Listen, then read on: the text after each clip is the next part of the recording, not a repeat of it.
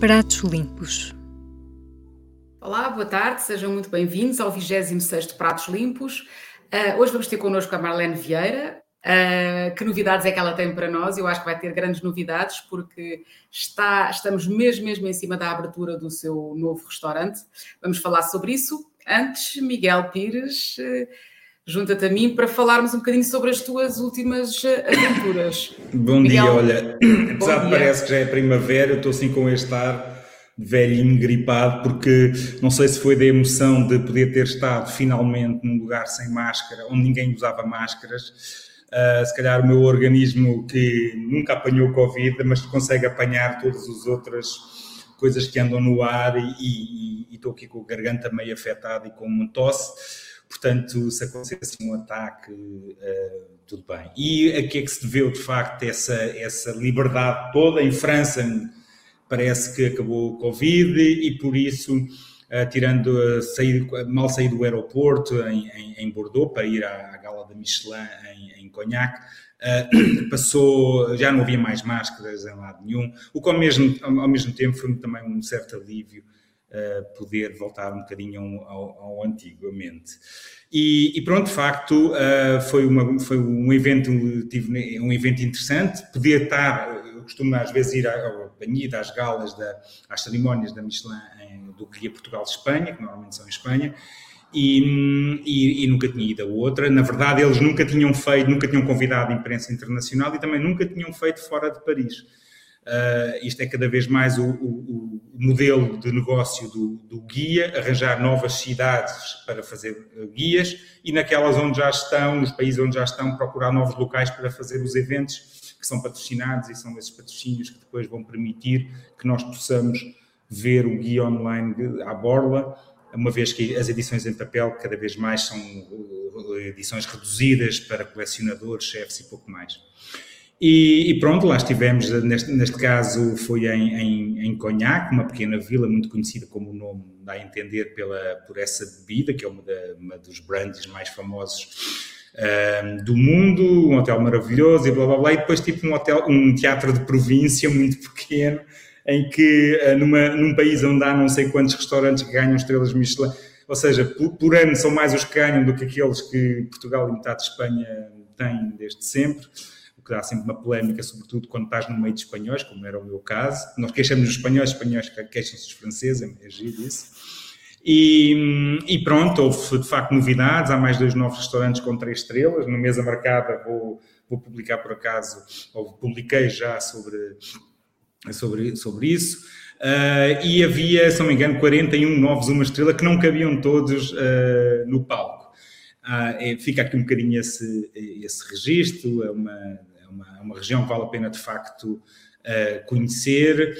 E, e, é um evento que não que é, que é fechado ao público, mas pode ser acompanhado em streaming, mas que os nossos, como temos muitos ouvintes também, que são pessoas ligadas à cozinha, chefes, e que muitas vezes são convidados, uh, acreditem que Valência parecia aos Oscars comparados com o da pátria, da gastronomia e do guia Michelin. mas tu falaste-me de uma coisa engraçada que é um restaurante que passou de ah, exato. Zero, estrelas zero a três estrelas em sete meses. Eu ontem estive uh, a investigar, antes de publicar o artigo, estive a investigar se, se era um caso inédito. Uh, ou seja, para, é claro que se de repente há um, há um guia novo em Tóquio ou em Nova Iorque, como aconteceu, é normal que haja um restaurante com três estrelas logo no primeiro guia.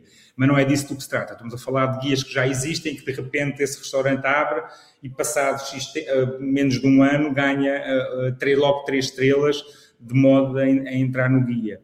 Parece que, o, segundo o Wikipédia, eh, da página da Wikipédia do Alan Ducasse, há um restaurante dele nos anos 90 que isso aconteceu, mas essa página da Wikipédia, ela própria diz que carece de confirmação e não consegui confirmar de outra maneira. E no Oriente já houve também em Hong Kong e em Singapura, alguns restaurantes que passaram de 0 a 3, acho que um foi por engano, é uma história assim meio insólita, e outro aconteceu isso, um, mas tipo em sete meses é recorde absoluto do Arnaud Donquel, que é um chefe é um chefe muito interessante, é um chefe que eu tive a oportunidade de, de, de, visitar no verão e visitei uma, a horta que trabalha com ele e que gostei imenso. Fizemos ali um almoço que ele ficou ali a fazer só uns legumes uh, crus que come, apanhar, acabados de apanhar, comemos ali. O Alan Dunkel também tem para nós outra particularidade, para quem conseguiu pôde assistir, ele teve no Festival do Vila Joia há uns 10, 12 anos eu lembrei-o lembrei disso e ele, bem, tipo, já não me recordava. Foi, na altura acho que ainda só tinha uma estrela, portanto, do, entretanto passou a duas, a três no Lavagdor em, em, em Saint-Tropez e depois, e agora, então, neste Paris, pertence ao grupo da Louis Vuitton Moet Hennessy, não é? Da, curiosamente, Hennessy, que foi uma das, dos conhaques que visitámos, mas acho que não tem nada a ver, esperemos que não e o Arnaud Kel tem uma, uma grande sensibilidade e uma coisa mesmo daquela escola francesa, tipo, os molhos dele são, tipo, o grande segredo, ou um dos grandes segredos além dos produtos, são os molhos, que têm 30 ou 40 e tal molhos diferentes, todos eles feitos de uma maneira, blá, blá, blá, com um saucier só mesmo, ou seja, um especialista em molhos só para os fazer. É, é Estou-te a ver muito... convertido, convertido às estrelas Michelin e à, e à, à escola francesa. Vens de lá encantado. Eu, eu, eu, sou um grande fã da cozinha francesa, quer dizer, nunca escondi, obviamente que se, eu não gosto, a questão do, da Michelin não é tanto o ambiente em si dos restaurantes, às vezes é a parte que me custa mais, é esse lado meio museu ou meio demasiado formal. Felizmente, cada vez mais há restaurantes de, ditos de fine dining, mas que de, em termos de de sala não, são, são mais descontraídos e é, é os que eu prefiro. Mas eu adoro o lado da excelência da cozinha, isso não há, não, não há dúvida nenhuma. Ok, olha, eu só para te deixar de água na boca vou dizer, não, não, não fui ainda, estou para ir, parto no domingo para, para Madrid, para ir ao Madrid Fusione, e que uh, vai ter, uh, vai, são os 20 anos, não é? Portanto, uhum. vai ter coisas, acho que bastante interessantes e é só para dizer aqui muito rapidamente que eu estive a selecionar as coisas imperdíveis. Para além do David Munhoz, uh, do Divert Show, que vai fazer uma apresentação chamada uh, Deixem-me deixem fazer-vos uma pergunta. Uh, tem uh, o René Redzepi com o Andónio Luís Aduriz num, numa conversa a dois chamada Um Encontro de Pensamentos e tem, para além do, enfim, do grande tributo da homenagem dos, dos 20 anos, que vai ter o Gaston Acuri, o Alex Atala, Máximo Botura, uh, o Yoshihiro Narizawa e o Pascal Barbeau e a Helena Azak, todos juntos. Vamos ter ainda o Juan Roca com uma apresentação chamada um, uh, Impossível significa que só não, ainda não encontramos a solução. Pronto, estas aqui eu achei que eram aquelas mesmo que, que não se podem perder de forma nenhuma, para além de muitas outras coisas interessantes. Uh, e acho piada porque todas elas têm uma espécie de. Bem, tirando o tributo, que é uma coisa mais geral, mas as outras têm todas nos títulos uma espécie de indicação de que a, a questão do pensar a cozinha e destas uhum. coisas de uh, ideias, uh, de caminhos novos, encontros de pensamentos, etc. Pronto, parece o, o Madrid, estimulante. O Madrid Fusion faz 20 anos, não é? E o Madrid Fusion é. foi durante muitos anos o grande congresso onde eram reveladas as novas tendências, o Ferran Adrià e isso, aguardavam sempre esse espaço para, para o fazer. Nos últimos anos, quer dizer, nos últimos anos foi, ou foi virtual ou não existiu, não é? Mas todos, todos nós sabemos que os congressos, na, diríamos, na última década, também porque se tornaram grandes negócios, e também faz parte, uh, tornaram-se mais isso do que propriamente lugares onde havia, onde foram lugares de conhecimento e de grande inovação. Hoje, com a, as redes sociais também passaram a ser muitas vezes o palco que os próprios chefes já utilizam logo quando têm alguma novidade para dar, dão logo. Mas este Madrid Fusion e o, o José Carlos Capel, que conhecemos ah, muito bem, com quem costumamos estar, uh, tivemos agora recentemente, não foi, Alexandre? Uh, é sempre uma, já que já, já não vai para novo, mas que é uma pessoa sempre anda sempre em busca da, da, novidade e é sempre muito exigente, não é? Para ele parece que agora já não há, quase que não há nenhum chefe vanguardista em Espanha, com exceção pai, do Angel, não sei se posso dizer isto, do Angel Lyon, que ele diz o Angel Lyon, acho que já nem o David do Diverso para ele é vanguardista, é, ao mesmo, é, pode ser um bocadinho irritante isso, mas ao mesmo tempo é isso também que faz com que, ou que fez com que Espanha, durante aqueles anos todos, com esta exigência também da imprensa e de, e de outras pessoas que pensavam a gastronomia e a concorrência entre os próprios chefes, que muitos deles até são amigos, fez com que eles avançassem de uma forma e terem o seu um lado muito específico seu de Espanha na, na, cozinha que vai ficar ao lado de França, de Itália, do Japão e de outros, entre na história da, da gastronomia da cozinha mundial, não, é? tenho dúvida nenhuma, uh, nenhuma disso.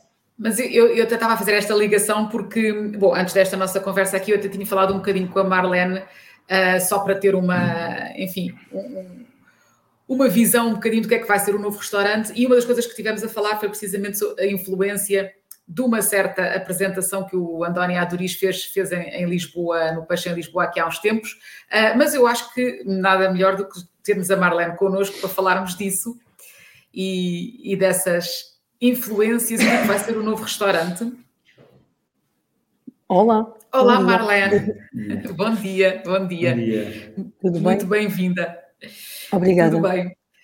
Uh, Marlene, uh, pronto, acho que é, é, é quase, não, não, é preciso apresentar a Marlene, porque é subejamente conhecida de toda a gente que se interessa por gastronomia que tem acompanhado o percurso uh, dos últimos uh, tempos, dos últimos anos da gastronomia em Portugal, uh, tem visto o trabalho que a Marlene fez sempre de grande consistência desde, desde o início, com um momento de uma passagem pelo Avenue, nessa altura com com, assumindo mais uma cozinha de autor e apresentando-se já com, com, ambições claras e muito, uh, e muito assumidas, que foi uma coisa uh, num mundo em que havia poucas mulheres também na gastronomia nessa altura, agora há cada vez mais, felizmente, e começa a, a ser uma coisa muito mais normal, mas a Marlene apareceu sempre como uma pessoa com uma identidade própria. Depois houve, houve um, uma um outro momento em que o seu trabalho se talvez tenha tido menos visibilidade pública, mas continuou a ser feito, e aliás a Marlene protestou algumas vezes por isso, por dizer eu estou a fazer um trabalho tão, uh, tão bom e tão sério e tão consistente, mas se eu não venho aqui falar de que estou a trabalhar para as estrelas ou outra coisa, as pessoas dão menos atenção, mas entretanto o caminho foi-se fazendo sempre com vista a voltar com um restaurante em nome próprio, um restaurante de autor, que é o que está a acontecer agora. A Marlene tem um duplo um, um, projeto em, dividido em duas partes, no fundo, não é? Que é o Zoom Zoom, que já abriu, uh, houve aqui a, a, pandemia pelo meio, houve um, enfim, todos os desafios que isso representou. O Zoom Zoom abriu, já é um sucesso, está aí a funcionar e neste momento, uh, portanto, temos que explicar que isto passa-se tudo em Lisboa, peço desculpa para quem não, não o situei, mas neste momento, uh, o, enfim, o, edifício onde funciona o Zoom Zoom, na outra, no outro lado, a outra metade, vai abrir o Marlene.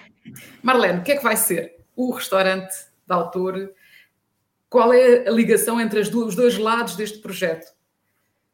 É importante dizer que o Marlene é Marlene, vírgula.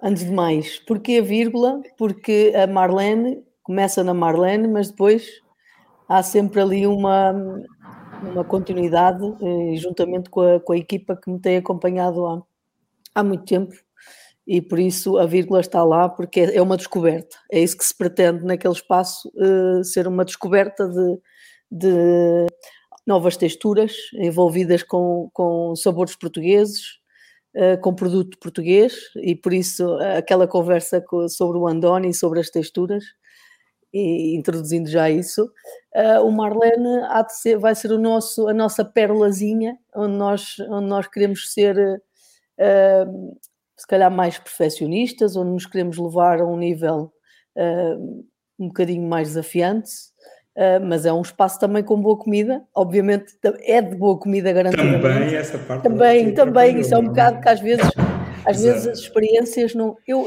é um, vai ter um menu de degustação e é sempre difícil uh, nós dentro do menu de degustação ter todos os pratos, todos os pratos brilharem da mesma forma. Portanto, uhum. há de haver uns que vão brilhar mais do que outros, mas isso é, faz parte e, e é possível que haja alguma discussão à volta de, de, qual é que gostam mais ou qual é que gostam menos, ou, isso faz parte e nós também gostamos disso. É interessante essa dinâmica dentro de um espaço. Isso é, isso é, engraçado, ainda não falámos, desculpa interromper, porque eu acho que vale a pena falar um bocadinho disso, que é a construção de um menu de degustação. E esse exemplo que estavas a falar, que é como se os pratos tivessem que ter todos um bocadinho e, uh, o mesmo valor e na verdade não, não é? É um caminho. Queres já agora, já uma vez que o restaurante também está a abrir, podes falar um bocadinho, estás a dizer, antes de irmos depois para as texturas. Uh, como é que constróis, por exemplo, é um menu longo, não é? Como é que é? Ele tem, é como se fosse um pouco uma, ou seja, uma, uma experiência que a pessoa tem ali, vai subindo, vai subindo e espera-se que não caia, não é? E ela vê ali um apogeu, como é que, se, como é que constróis essa, um menu de prestação? No meu caso, uh, e o Marlene, foi pensado, e como tenho a base de, de, portuguesa muito forte na minha identidade e na minha forma de estar na cozinha, uh, e como eu já explico, tive a oportunidade de explicar a algumas pessoas, uh, Mar, o Marlene começa com a base da, da mesa portuguesa, quando nós estamos, uh, uh, quando vamos à casa de, um, de, amigos ou estamos numa reunião familiar ou, ou num convívio, uh, um convívio entre família ou amigos, começamos, o nosso, o nosso fio condutor começa por aí, no caso, o que é que é uma mesa portuguesa, o que é que encontramos nessa mesa portuguesa? E, e construímos a partir daí. Obviamente que construímos e desconstruímos determinadas coisas, usamos essa base mas depois uh, é muito importante a questão do equilíbrio em termos de eu tenho eu tenho eu sou altamente consumidora de restaurantes fine dining e não só e ultimamente o que me tem cansado muito é o excesso de proteína uh, na, no, nos, nos, pratos e também aquela a questão de hoje em dia já não se faz tanto e acho muito bem uh, o que tem evoluído em, questão de menu é não haver obrigatoriamente nem proteína nem hidrato nos pratos, um, e, e, é um bocadinho por aí que nós vamos também. Nós não queremos, nós não queremos que todos os momentos haja, hajam proteína animal e, e, que, e, que se, e, que se, e que os alimentos, se calhar, que, que são secundários no prato dos portugueses passem a ser, um, passem a ser o, o ingrediente principal. Essa, essa foi a nossa, o nosso, também é uma tendência no mundo, por isso não vou dizer que foi eu que inventei a, roda, porque isso não, não é verdade. Portanto, há uma tendência, nós também gostamos, eu gosto de estar uh, e gosto, e gosto de, de, desse, para esse lado que caminha a cozinha. Acho que é muito mais equilibrado no fim da refeição, nós não ficarmos uh, completamente uh, atordoados com tanta comida é importante que se termine de uma forma eh, leve. E, e Mas isso, isso, isso, é interessante, Marlene, desculpa interromper, que é a ideia de não é preciso eh, ir para um vegetariano, não é? O Avilés acaba agora de abrir um restaurante vegetariano, não é? O Encanto, Sim. em que todo o menu é vegetariano, mas, mas há modelos intermédios também, não é? Há essa possibilidade Uh, quer dizer, a ideia do flexitarianismo, a ideia de que podemos ter um meio caminho em, em que os vegetais entram muito mais, uh, ocupam lugares que antes eram ocupados pela proteína animal e pelos hidratos, uh, mas não são necessariamente as únicas coisas. Portanto, esta divisão só vegetariano, não vegetariano, deixa, começa a deixar completamente de fazer sentido, não é? Temos uma coisa, e nem sequer é plant-based, é, é, é, os vegetais estarem lá mais, não é? Ou outras. Uh... Há pouco tempo fazíamos uma reflexão entre equipa. Nós, entre a equipa, estávamos a pensar porque que os vegetarianos, quando eu, por exemplo, não sou vegetariana e vou a restaurantes vegetarianos, uh, adapto-me àquela forma de, de, estar na vida, mas os vegetarianos não se adaptam à, à outra, ao outro lado. Portanto, vamos a um restaurante que não é vegetariano e a pessoa que é vegetariana continua a comer vegetariano.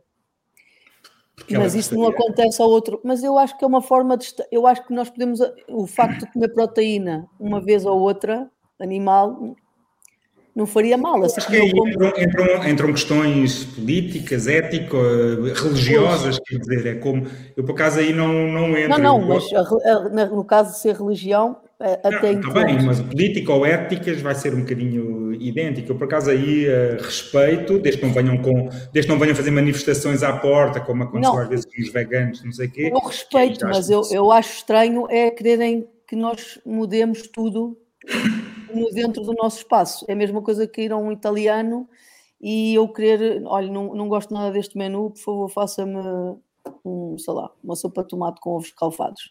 Não sei, faz-me acho que me faz um bocadinho de esta, este, esta coisa. Nós temos tido vários problemas com veganos, precisamente. Não é problemas, mas é as pessoas vão aos nossos espaços e querem, e querem que nós tenhamos comida vegana e pratos veganos. É, é muito difícil para nós.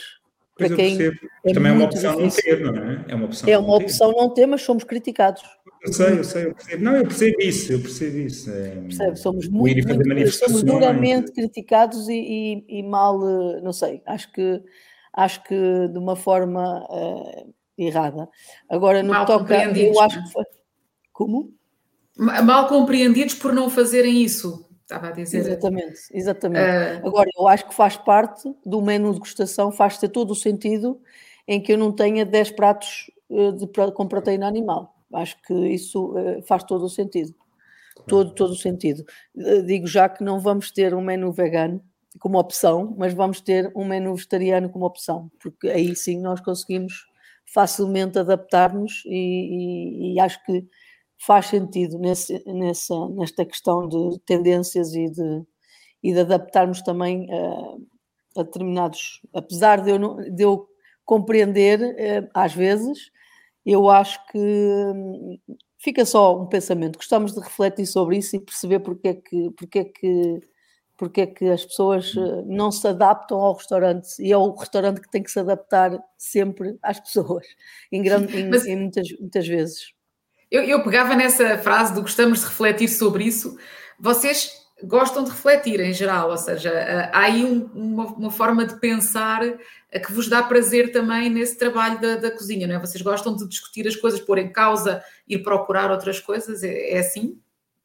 É mesmo, nós, nós sentamos uh, uh, muitas vezes na cozinha, muitas vezes paramos o que estamos a fazer, uh, neste caso aqui na Marlene tem acontecido várias vezes, que não estamos a, a, chegar àquilo que queremos, paramos o trabalho e sentamos e, e, e, discutimos sobre o, para onde é que vamos e o que é que estamos a querer daquele prato, o que é que, que se faz sentido, se não faz sentido.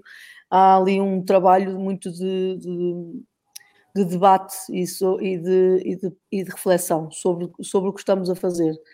Um, esperemos que valha a pena.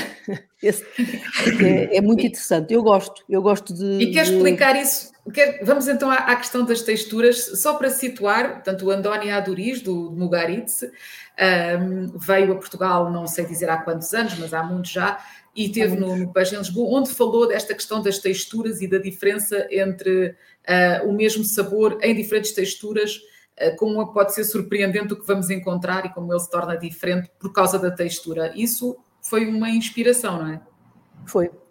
Eh, eu, na altura eu acho que já estava no Avenue quando isso aconteceu, eh, quando ele veio a Lisboa e falou sobre, sobre isso. Claro que ele, nós falávamos que ele levava aquilo a um limite muito, muito forte, ali um, um limite mesmo grande. Nós, eu, eu fiquei muito curiosa por aquela afirmação e por tudo aquilo que ele disse e fui fazendo alguns testes ao longo do meu percurso em, em relação a isso, mas foi realmente ali foi um, uma luz que se fez na, no meu percurso uh, e, e, a verdade é que a minha cozinha mudou muito a partir daí, uh, uh, desde que eu ouvi essa, e por isso é tão importante, o Miguel falava destes congressos, destes eventos, que também são um negócio, mas que são muito, muito importantes uh, para, nós nos, para nos servir de inspiração e para às vezes nós não termos medo de, de fazer aquilo que, aquilo que nós queremos fazer uh, uh, e, e dar-nos força para nós fazermos coisas novas e experimentarmos coisas novas, porque às vezes estamos muito fechados naquilo que aprendemos com as pessoas com quem trabalhamos ficamos ali muito presos a, a, a, toda a aprendizagem que tivemos e não vamos explorar coisas diferentes. E, e o Andoni e, tem uma capacidade muito grande dessa inspiração, é impressionante a quantidade de chefes que ele produziu para o mundo e a influência que teve nisso. Às vezes até mais, agora eu lembro dessa, dessa foi super polémico esse esse ano em que ele fez isso em vários congressos, do, dessa essa apresentação do que o importante agora era as texturas e não o sabor. Ele é um provocador, obviamente. É provocador, e quando ele diz isso, é precisamente para desconstruir e, abanar consciências, quando o discurso dos, dos chefes e toda a gente é sempre o sabor, o sabor, o sabor. Agora o que me interessa este ano é o sabor e as texturas. Deixa-me também só dizer, que eu acho que deves saber, que basicamente foi uma coisa que aconteceu nesse menu dele. Eu acho que nem foi em todos os pratos e no ano seguinte já não havia. Uh, e é engraçado, provavelmente influenciou-te mais a ti do que a, a ele mesmo, mas uh, eu acho essa desconstrução do pensamento importantíssimo e, é, e acho incrível, acho maravilhoso mesmo que isso influencie as pessoas porque as faz parar, porque às vezes estamos tão mecânicos a fazer, não é? A rotina é tão mecânica que se não há de vez em quando alguém que diga uma coisa, pode ser polémica, às vezes até pode ser um bocadinho cretina, no caso dele nunca é cretina, é só provocador, uh, é muito, e eu não tinha noção disso, a Alexandre ontem já me tinha falado de, de, dessa vossa entrevista dela, dela, a ti, e acho, acho engraçado isso como, como ponto de reflexão e de, e de mudança, não é? Curioso. Desculpa, está interrompido. Não, não, fizeste bem, porque uh, vocês têm mais facilidade com as palavras, eu tenho mais facilidade com as mãos né, a fazer comida, e, acho que é isso mesmo. Eu, eu, eu, na altura também fiquei assim, tipo, olha, mas este artista agora vem-me falar de. Eu, eu própria também me senti, uh, mas depois eu, eu normalmente tenho esta reação. Uh, de, de, impulsiva, de não aceitar logo, mas depois vou para casa.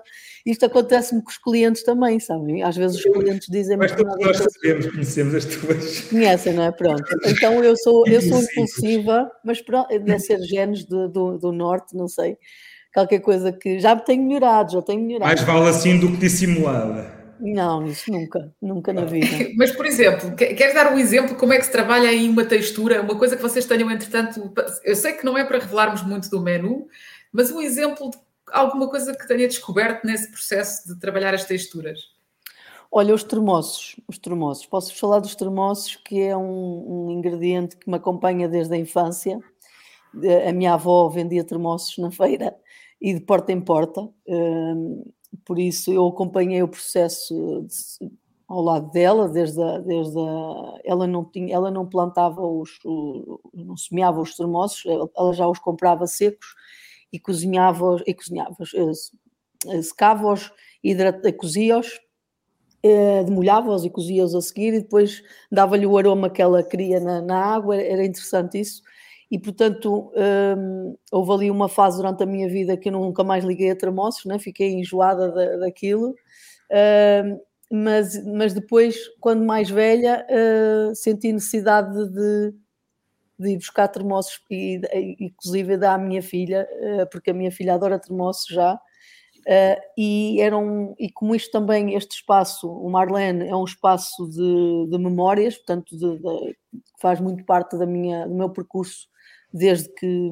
desde, desde que eu conheço alimentação, inclusive a broa da minha avó, que também uh, me faz, que me, fa, que mexeu comigo uh, e que mexe agora cada vez mais. Acho que nós, à medida que vamos envelhecendo, temos muita necessidade de ir buscar coisas da infância. Já experimentamos muita coisa e temos necessidade de voltar às raízes e a broa e os tremosos estarão presentes neste menu. Agora tem a ver com a questão do termoço e de ser uma coisa tão uh, de tasca, não é? De taberna, que nós gostamos de estar a conversar e a, e a enfardar tramoços uns atrás dos outros. Uh, obviamente que aqui não vai estar dessa forma, mas o que é divertido uh, na textura do termoço é, é, precisamente aquele crunch, né? aquele crocante. E que é impossível fazer um puré, não é? Puré completamente. Não é impossível. Ah, é? Não, não é não é? impossível. É? Ah, e nós vamos provar isso neste, é. neste, neste menu. Sim, ficar sedoso, quase como se fosse cremoso. Pois é, precisamente. Mas depois temos que ir buscar aquele crunch do tremoço, que é, é muito importante. Eu lembro do, do contavas com o Luís Baiana, ele, ele, já, ele fazia já uma série de coisas uh, com, com o tremoço, não é? Deve ter sido, Nós gostamos sempre. O Baiana também me despertou. Uh, Primeiro, o Baena deu-me a conhecer o mundo uh, dentro de Porto, portanto, dentro de, dentro de um restaurante em Lisboa, eu conheci o mundo pelos olhos do, do e pelas mãos do Baena, tenho que dizer a verdade. Eu conheci muitos, muitos, aliás, acho que uh, Lisboa conheceu muitos ingredientes através do Baena. Uh, como o espadar de rosa, como o peixe dos Açores, que hoje em dia é tão falado, o Baena uh, trouxe tudo isso e começou a divulgá-los de uma forma muito mais intensa do que qualquer outro chefe na altura. E, e, com ele eu, eu, aprendi muito a importância de, destes, destes produtos e, dar, e valorizá-los muito e, e desconstruí-los e, e, manter aquilo que é bom. Eu acho que o tremoço passa por isso, por manter aquela crocância, mas a, te, a, textura na boca, quando se esfarela, não é espetacular. Portanto, não, não é. Nós estamos entretidos em conversas e cervejas e, e outras coisas, não damos tanta atenção, só nos sabe bem aquele sal, não é? Aquele sal que ele tem. e aquele rebentar ali da casca. Uh, e é um bocadinho por aí. As texturas são muito importantes para provocar, uh, primeiro para nos desafiarmos a nós, transformar um produto tão difícil, que é o tremoço, tão, tão simples, mas muito, é, é dos mais difíceis de trabalhar, é, é, principalmente a textura. Uh, pronto, é um exemplo, é um exemplo que eu posso dar aqui e que vai estar no Marlene e, e, e pronto. É. Uh, então, se calhar, só nós temos algumas imagens do Zoom Zoom, porque ainda não temos uh, propriamente imagens, uh, temos um ou dois pormenores só que não revelam como é que, como é, que é o, o Marlene, vírgula, mas, mas temos do Zoom Zoom algumas. Portanto, podemos falar só um bocadinho dessa diferença entre os dois, do que é, ou dessa complementaridade, no fundo, entre os dois? Sim. O Zoom é um sítio agitado, onde queremos música alta, onde queremos uh, muita cor, muito barulho uh, entre as pessoas, entre os quem está, entre os comensais, quem está a desfrutar. Um, e, e, o Marlene uh, é um sítio mais intimista, muito relaxante, que é assim que nós queremos ter, que seja um, um momento de partilha, ainda assim, e por isso nós temos a cozinha completamente exposta no Marlene.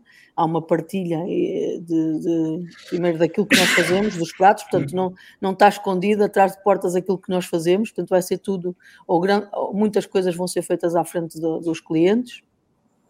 Uh, o, o Zoom Zoom uh, tem uma cozinha também à mostra, mesmo assim acho que não tanto como o Marlene, eh, nós no Zoom temos vindo ao longo deste ano e quase um ano e meio a fazer, nós temos sempre sugestões do dia no, no, no Zoom Zoom e nós temos vindo a fazer experiências, obviamente, para o Marlene, porque nós, nós queremos, queríamos estar ali a, a, a seguir um, um, pensamento.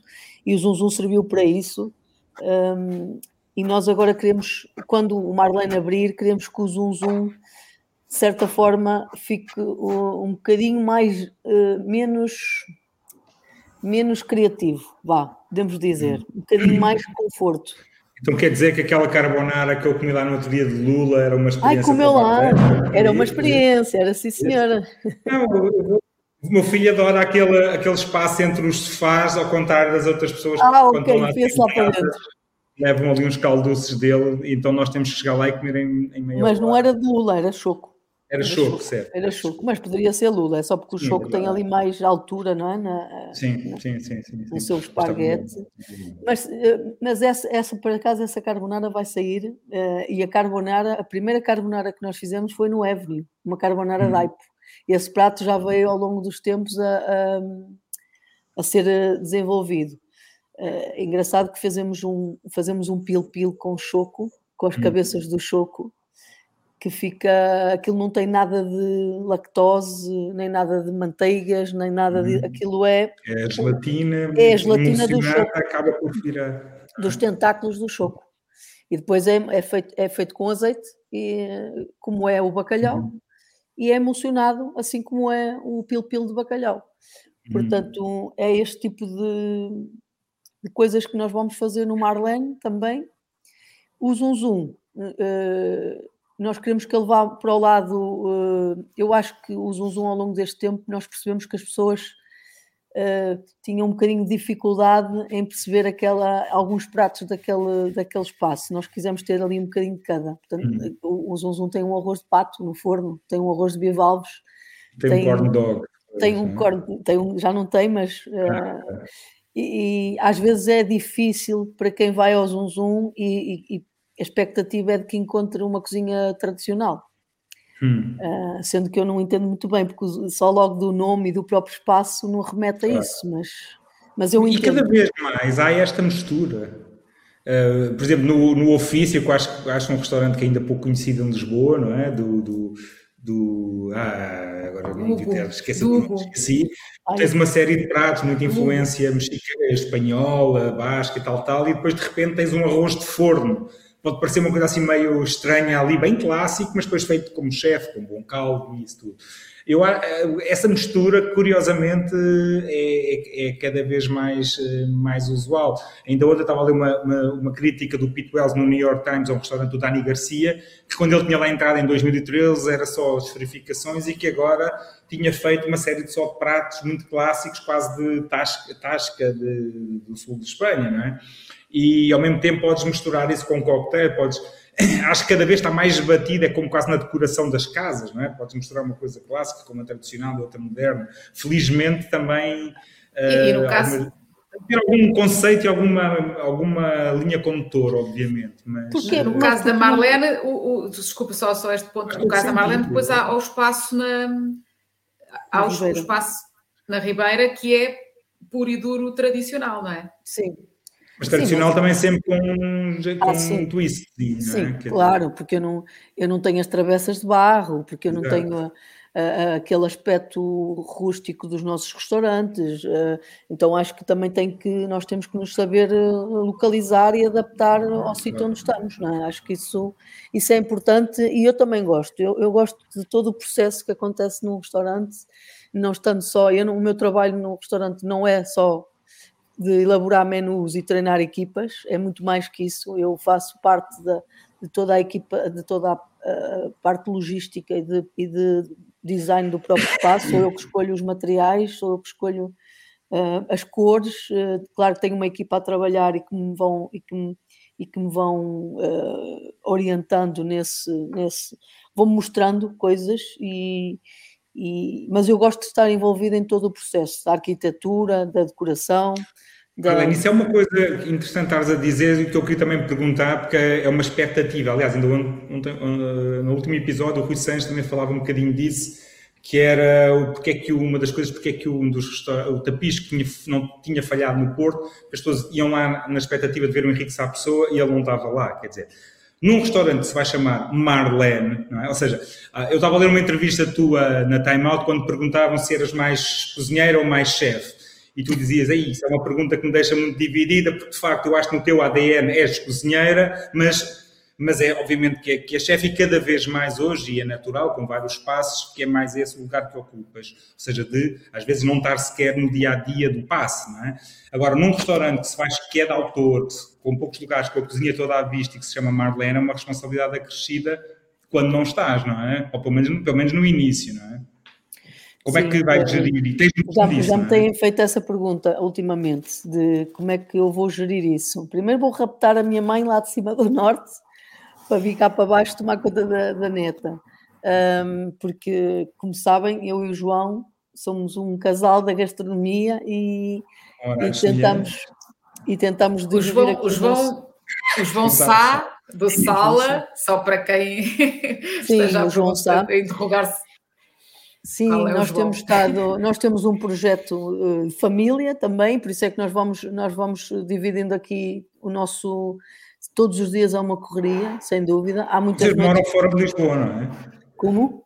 Moram fora de Lisboa? Não, não, não, não, nós moramos no Arieiro. Ah, ok, eu achei que moravam. Meu Deus, moraram. né? não, não, exato, isso, exato. Eu, eu, já moro em Lisboa há, há, uns 10 anos, mais ou menos. Ah, não sabia, não sabia, achava que era. Sim, sim, tenho, tenho os meus sogros em Sintra, também no, atravessar a C19 não, não é espetacular, ir e voltar não dá. Então fica muito a cargo de nós os dois uh, no dia a dia. Uh, eu mais à noite, estou em casa com a minha filha mais vezes à noite, mas acontece muitas vezes, nesta semana, a Isabel passou grande parte da semana comigo, a minha filha, no restaurante. Portanto, uh, aquilo ela também já é uma segunda casa para ela, não há nada a fazer. Eh, já um quarto no economato para ela. Já, já aconteceu em eventos ela dormir eh, no chão, numa, numa cama improvisada. Portanto, é bem provável que isso vá acontecer ali no Marlene. Digo já, não, ninguém, que ninguém me critique, porque eu, eu cuido muito bem dela. Está bem, ela come horas, estuda, estuda, anda na escolinha, mas faz mas parte uma de coisa... de cozinheiros. Exato. Uma coisa engraçada, já agora. Sítio, não é? Se fosse no sítio, ganhava com você de atrás, por isso. Exato. Uma coisa engraçada que te, uh, agora estou-me a lembrar de uma conversa com o João, precisamente por causa da, da influência que a vossa filha teve, pelo menos no caso dele, em alguns alguns pratos, alguns ingredientes que ele começou a explorar e até a questão dos legumes e tudo isso, a, a terem uma filha acabou por também ter algum reflexo na, na vossa forma de, de, olhar a comida, não é? Ah, completamente, completamente. Uh, uh, uh, mudou muita coisa desde que tivemos a nossa filha, muita coisa mesmo. coisas boas, coisas más. Eu muitas vezes é muito difícil para, no, no meu caso, muitas vezes estar em casa e, e sentir que queria estar no restaurante, porque é muito difícil esta questão de, de gerir o facto de ser mãe e ser, e ser chefe de cozinha ou fazer parte de uma equipa, porque as equipas são como nossas famílias, são como nossa família. Nós, se não estamos com eles ali, eh, sentimos-nos deslocados e é muito complicada esta gestão. Mas no que toca aos, aos produtos usados, o João teve, o João sentiu-se mais influenciado. Eu sou muito eu sou muito uh, teimosa em determinadas coisas, eu não sou tão influenciável nisso. Do, eu faço um bocado as coisas como eu quero e não tanto em função daquilo que. Tudo bem, a Isabela tem uma alimentação muito simples e nós tentamos dar-lhe uma coisa, algo muito de comida portuguesa de casa. Tanto que ela em casa uh, come como se fosse a minha mãe a cozinhar ou como se fosse a minha avó porque nós queremos que ela leve essa, essa, essa educação, mas a Isabel vai connosco, por exemplo, a restaurantes de, de com estrelas Michelin e, com, e come aquilo que nós comemos. Portanto, hum, eu, não, eu não senti o João, sim, na questão dos legumes, porque o cuidado de equilíbrio, uh, o, cuidado, o cuidado do equilíbrio de saber que estava a dar-lhe todos os nutrientes e vitaminas e é muito importante, mas eu, eu separo um bocadinho mais as coisas no que toca a, a eu quando estou no restaurante é como se eu vestisse uma, uma capa, é, uma, um lado muito mais uh, profissional. Quando eu estou em casa, eu, o meu trabalho fica uh, lá. Eu gosto de, de ter uma, algo muito mais simples no, no meu dia a dia em casa. Um, e por isso separo as coisas, acabo, acabo por não deixar, não sou tão influenciável nisso, sou mais com o que se passa no mundo e com as tendências do que propriamente com aquilo que a Isabel gosta no momento e as crianças vão evoluindo, vão há coisas que elas gostam quando são bebés ou até aos dois anos e, ao, e vão mudando, gostam de determinadas texturas, depois vão mudando, já não gostam. Uh, estão em constante mudança. Eh, se eu andasse a mudar a minha cozinha de acordo com isso, meu Deus, eu ficava um bocado baralhada. Então, não, não, no meu caso, não me influencia tanto. Olha, e já agora uh, vimos há pouco uma, passou uma imagem, não é? Uh, em que tu estavas com a Gabriela, com a Gabriela Marques, que é a sommelier, vai ser a sommelier, é a sommelier Sim. do Marlene. É a sommelier. Sim. É, pois já nós pronto, já, estamos aqui a falar é. como se o não abrisse, mas uh, já está a funcionar. E, e, e, isso também é interessante, né? temos uh, no fundo tu tens sido massacrado ao longo dos, dos tempos por causa da questão ser mulher, ser chefe, uh, etc. Não é? Eu disse há pouco, é uma questão que começa a ser cada vez mais normal, mas que durante uns tempos era sempre uma Marlene aparecia e era, essa pergunta era inevitável, mas agora também há esta curiosidade de serem duas mulheres aqui a chefe principal e a sommelier serem duas mulheres. A escolha da Gabriela, como é que foi? Eu também busquei isso. Eu, eu quando comecei a procurar a equipa de sala, hum, eu comecei logo pelas a lista das sommeliers portuguesas, mulheres, uh, comecei a eito. A Gabriela foi a primeira, por incrível que pareça, e ela acreditou logo no projeto desde o primeiro dia, não me deu respostas, eh, obviamente, no início, mas ficou ali muito, muito presa ao, ao que seria o projeto. E passado uns tempos, eh, e nós assim fomos entrevistando, fomos falando com outras pessoas, mas a nossa ligação foi imediata. E por isso eu estou muito feliz com a Gabriela com toda a experiência que ela traz de, de, do Ritz e do Feitoria e, e outros sítios que ela, ela tem uma grande bagagem no que toca a, restaurantes de, podemos dizer, de luxo, de fine dining. Era importante para nós também termos esse lado da sala, que é sempre uma grande preocupação.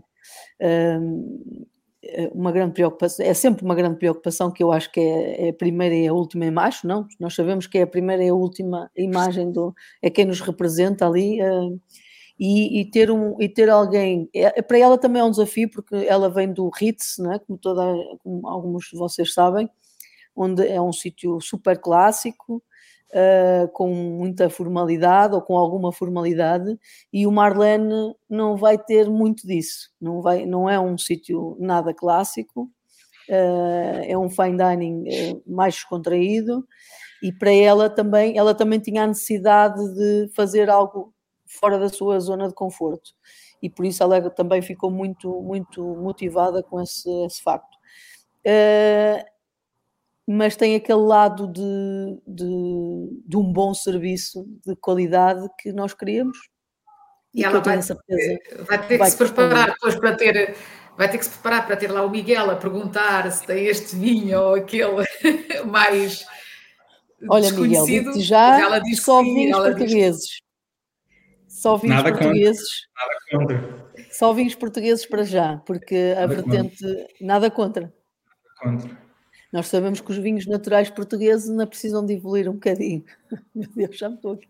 Estou aqui a são, são opiniões, não é? ficas mais limitada, se queres ter esse tipo de vinhos, ficas mais não, limitada só, se só tens vinhos de, uh, portugueses, porque, por exemplo, os brancos chegam a maio acabam. Porque há uma, há uma, procura tão grande, tão grande, tão grande, que acaba. Mas, uh, mas pronto, mas eu já, eu já chateava antes o João Piquete, quando ia lá no, no Zoom, uh, por isso irei sempre fazer isso não há hipótese. O Piquete era o nosso primeiro, foi o primeiro, eh, o Piquete fazia parte desse projeto, entretanto decidiu que estava farto de, queria fazer uma, algo mais virada aí para, para os vinhos. Uh, sim, sim. Olha, estavas a falar disso, é engraçado, porque só um off-topic aqui.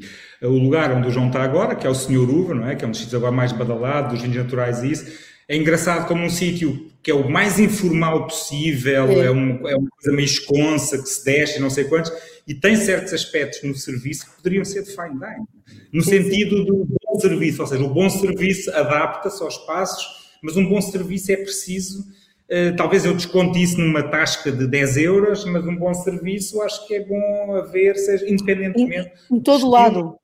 Exato. E há, e há, coisas que nós gostamos. Eu gosto de lá ir e me saibam apresentar o, o vinho e isso. Ou não precisam é de me vir com todos os salamaqueques e pela esquerda para a direita sirvam pelo lado que dá mais, que for mais confortável ao cliente e também a eles. Não, é? não há nada pior sim, que uma pessoa contorcer-se toda para conseguir servir o prato ou o vinho do lado, do lado teoricamente correto, não é?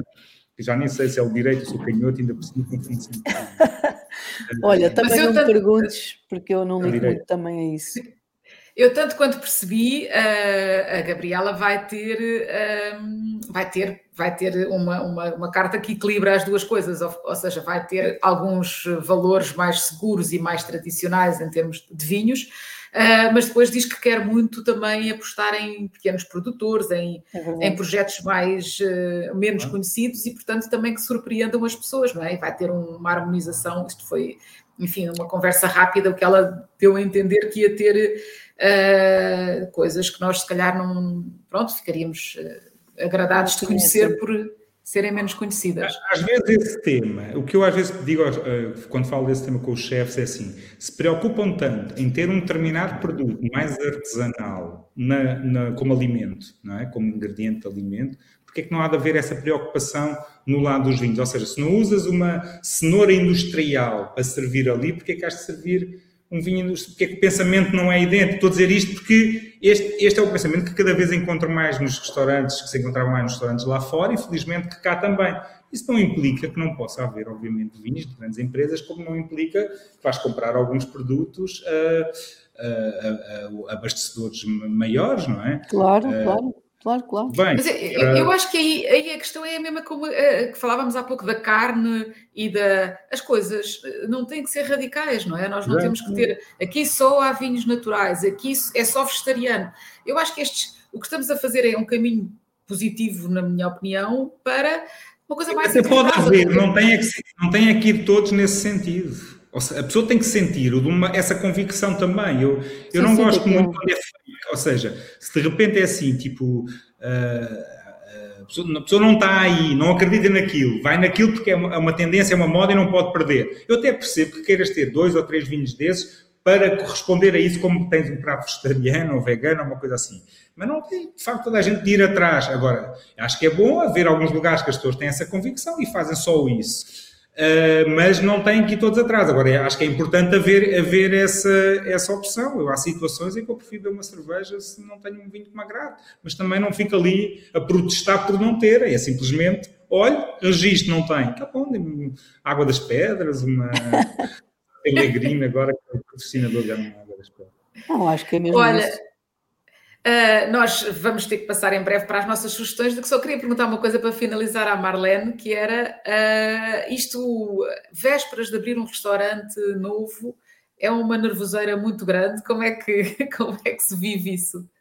São algumas noites sem dormir, não é? Mas a, a, a verdade é que Uh, vai melhorando um bocadinho uh, com a idade, sentimos um, sabemos respirar melhor e tal, mas a, a ansiedade começa, é, surge obrigatoriamente, não é? Porque qual é, qual é o medo? Eu, eu, vejo às vezes aqueles cantores, imagina, que têm não, dezenas de anos de palco, mas todos os dias, sempre que sobem ao palco, ficam a tremer que nem varas verdes. Qual é o maior, o maior receio antes de entrar no palco, nesse palco que no fundo também é? Neste caso acho concreto. Que, acho, que é, acho que é a crítica, não é? Acho que é o, as pessoas não gostarem, não, não estarem totalmente a expectativa, não é? É gerir essa hum. expectativa de, que as pessoas eh, levam e nós sermos capazes de, de de corresponder a ela. Portanto, acho que é isso, acho que é mais isso. No, nós, eh, independentemente de estarmos,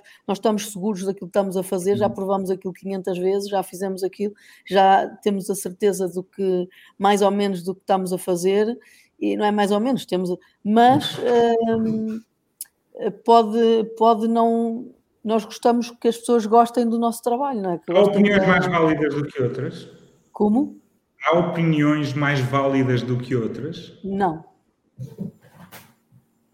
Para mim, não. Para mim, quer dizer, os clientes, eh, para mim, a opinião dos clientes é mais válida do que, do que todo o resto, porque são eles que, que sustentam o uhum. nosso negócio, os nossos sonhos, são eles que fazem com que nós continuemos a, a e no meu caso, se não, eu, no meu caso, eu se não tivesse clientes, nunca na vida teria um negócio. Portanto. Mas dentro dos clientes, há pessoas que sabem criticar com maior fundamento e há outras simplesmente que não gostam, não é? Sim, há, há, eu, há clientes habituais, por exemplo, os, o Marlene vai abrir. Uh, nós vamos fazer um, um soft topping para clientes habituais uh, de teste, uh, digo já, que antes de abrir ao público em geral. É há, há, clientes, sim, há, clientes que são de há muitos anos e que vão estar lá antes de qualquer, antes de qualquer outro cliente. Uhum. Portanto, para nós é, acaba por ser mais válido a, é, é a, opinião destes clientes que nos seguem há muitos anos. Portanto, uhum. uh, sim, uh, mas depois no dia a dia é aquilo que eu disse há, há, há bocado: se há uma crítica, nós no, podemos ali na frente do cliente. Uh, se calhar engolir o sapo ou, ou, muitas vezes dizer não concordo, eu já disse uh, não concordo, mas aceito, mas depois eu vou para casa e nunca me passa ao lado uma crítica de um cliente, nunca. Eu, fico, eu vou sempre pensar sobre aquela crítica e qual e de onde, e de onde é que aquilo se faz é sentido ou não. Se faz sentido ou não. Um, e no início até do Zoom Zoom, que era uma altura muito, foi uma altura muito difícil, uh, apesar de nós termos a casa cheia e tudo isso, mas eu não fico satisfeita só com, com isso, eu, eu, tenho, eu sou mais dura com, comigo e com as coisas que eu faço do que os clientes são com, conosco. E, e Uh, agora perdi-me no pensamento, para isso, estupidez. E, agora, e, e eu estava a dizer que em relação ao. O Zoom foi difícil no início, estava Foi difícil que... e a crítica, nós tínhamos que. Eu tinha que ir para casa e perceber porque é que aquilo não estava bom e porque é que havia uns que gostavam muito e outros que não gostavam nada. isso fazia eu quero eu queria que o Zoom Zoom fosse mais uh, consensual, uh, porque é um sítio com volume, né? com, com muitas mesas, com precisa estar com muita gente todos os dias para ser sustentável e eu precisava de ter uma cozinha mais consensual ou uns pratos mais consensuais, porque é mesmo assim, nós, eu tenho, eu sou, eu sou cozinheira, sou chefe, mas sou, sou empresária e tenho que ver uh, as coisas dos, dos vários lados. Uh, tem aquela, às vezes é difícil porque tem aquele orgulho de cozinheira dizer assim, é, eu sei que está bem assim e não sei o quê, mas depois tem que olhar para o lado do empresário e perceber porque é que aquele cliente criticou e isso faz E há outra coisa também que às vezes é assim, que é a tal tão importância falada da consistência, não é? E às vezes acontece que há dias que as coisas não saem tão bem, não é? É verdade. E, e, às vezes até podemos estar lá, outra vez podemos não estar, quer dizer, e, e eu, eu, acho que muitas vezes as coisas passam por aí também. Que é naquele por acaso, dia, é. o que é, naquele dia não estava como costuma estar, ou até às vezes nós não estamos também, também tem a ver com isso. O nosso palato não é sempre igual, a nossa disposição não é sempre igual, um barulho às vezes irritante aqui pode nos tirar um bocadinho também. Uh, por isso acho que há, há várias coisas e penso que pode ser também às vezes um pouquinho de cada, sobretudo num restaurante mais de volume, não é? Sim, num, sim. Num também pode acontecer isso, nota-se muito mais, acho que o risco é muito maior. É verdade. Olha, eu acho que nós temos que passar para as nossas sugestões. Acho que já ficámos aqui todos de água, com água na boca a pensar nos tremoços e noutras coisas que a Marlene vai ter, mas, mas temos que, que ir às nossas sugestões à rúbrica Hoje há, amanhã não sabemos.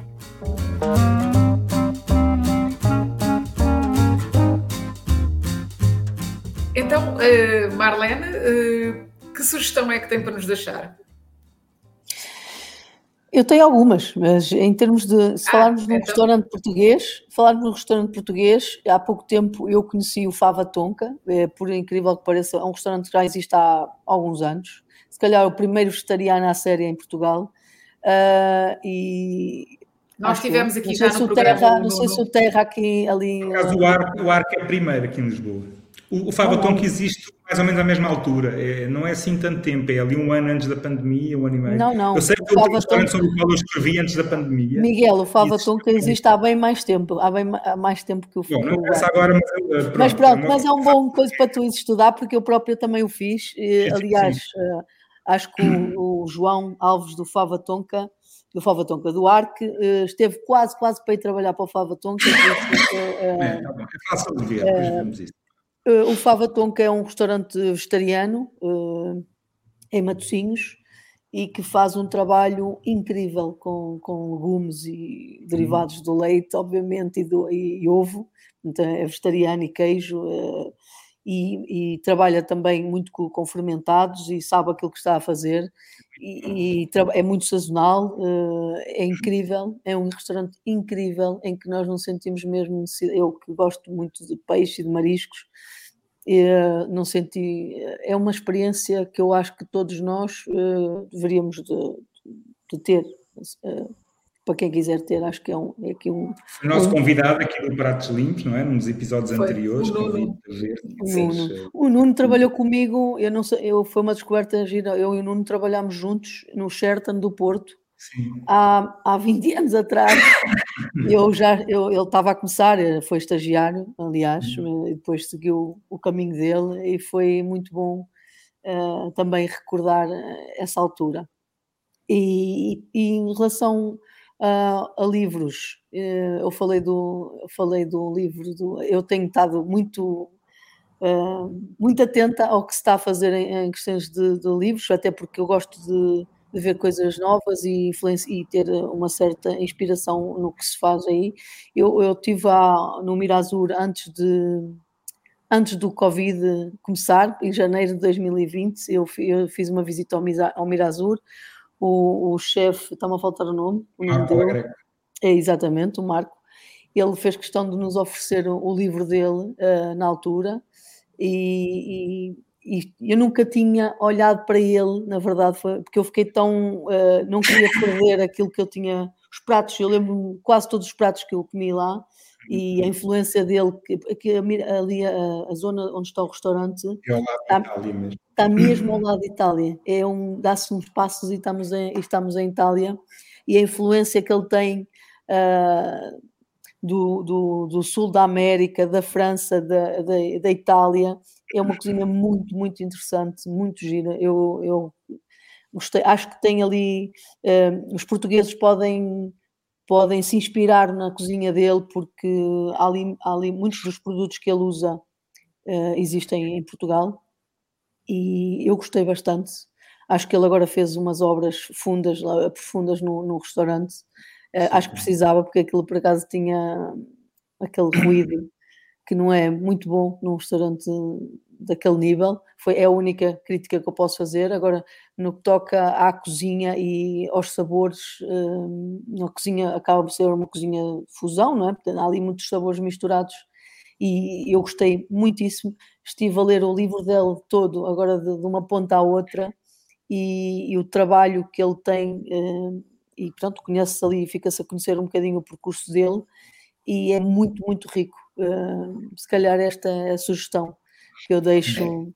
Obrigada, muito obrigada, Marlene. Uh, eu vou falar de uma, uh, de uma iniciativa nova que é o Lisbon Insiders. Uh, houve o lançamento do guia, está à venda já, é um guia sobre espaços em Lisboa um bocadinho mais. Uh, não estamos nem no patamar do fine dining, nem no, nem no das tascas, estamos aqui em negócios. Uh, muito personalizados com uh, pequenos, pequenos uh, restaurantes, pequenos hotéis, coisas com muita identidade. Um, e isto parte de uma, de uma iniciativa de uma, de uma franco-venezuelana que está a viver em Lisboa, a Stephanie Ponce, que há um ano uh, começou a fazer uma página de Instagram e depois foi ganhando sucesso e isso transformou-se neste projeto muito maior que agora tem um guia uh, e teve uma cerimónia de entrega de prémios a, a vários restaurantes, uh, muitos deles que nós já falámos aqui outros que também são, são. Eu fiquei com uma lista de coisas que ainda não conheço e que quero conhecer. Portanto, uh, pronto, o guia dá-nos essas pistas. Miguel? Olha, eu, há bocado estávamos a falar de vinhos, eu, uh, isto pode parecer um bocado, um bocado americanizado, não sou, mas eu, eu sou um grande fã, obviamente, do, do, do, New York Times e acompanho muito a parte não só de gastronomia, como de, de vinhos, sobretudo o Eric Asimov, que escreve sobre vinhos e que escreveu uh, agora neste final de março sobre 10 castas do mundo uh, desconhecidas fora do seu, do seu país ou do seu meio. Isto um bocadinho contra aquela tendência que foi muito do Robert Parker, que era tudo Cabernet, Pinot e Chardonnay.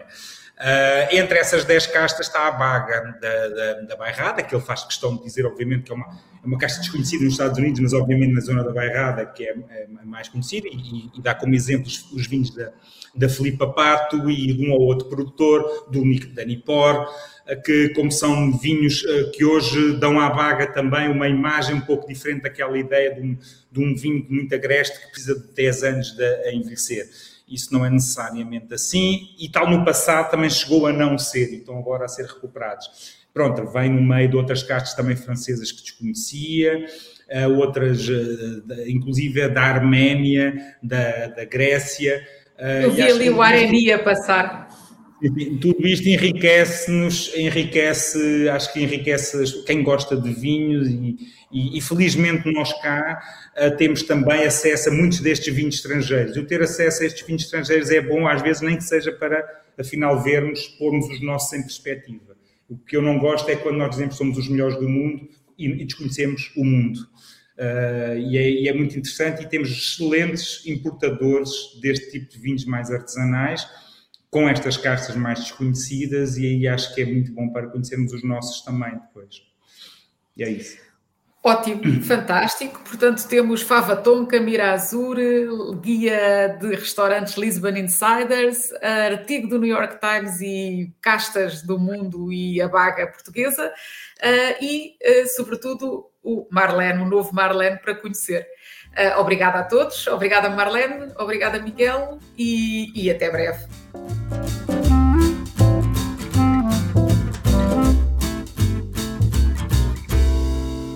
Pratos limpos. O público fica no ouvido.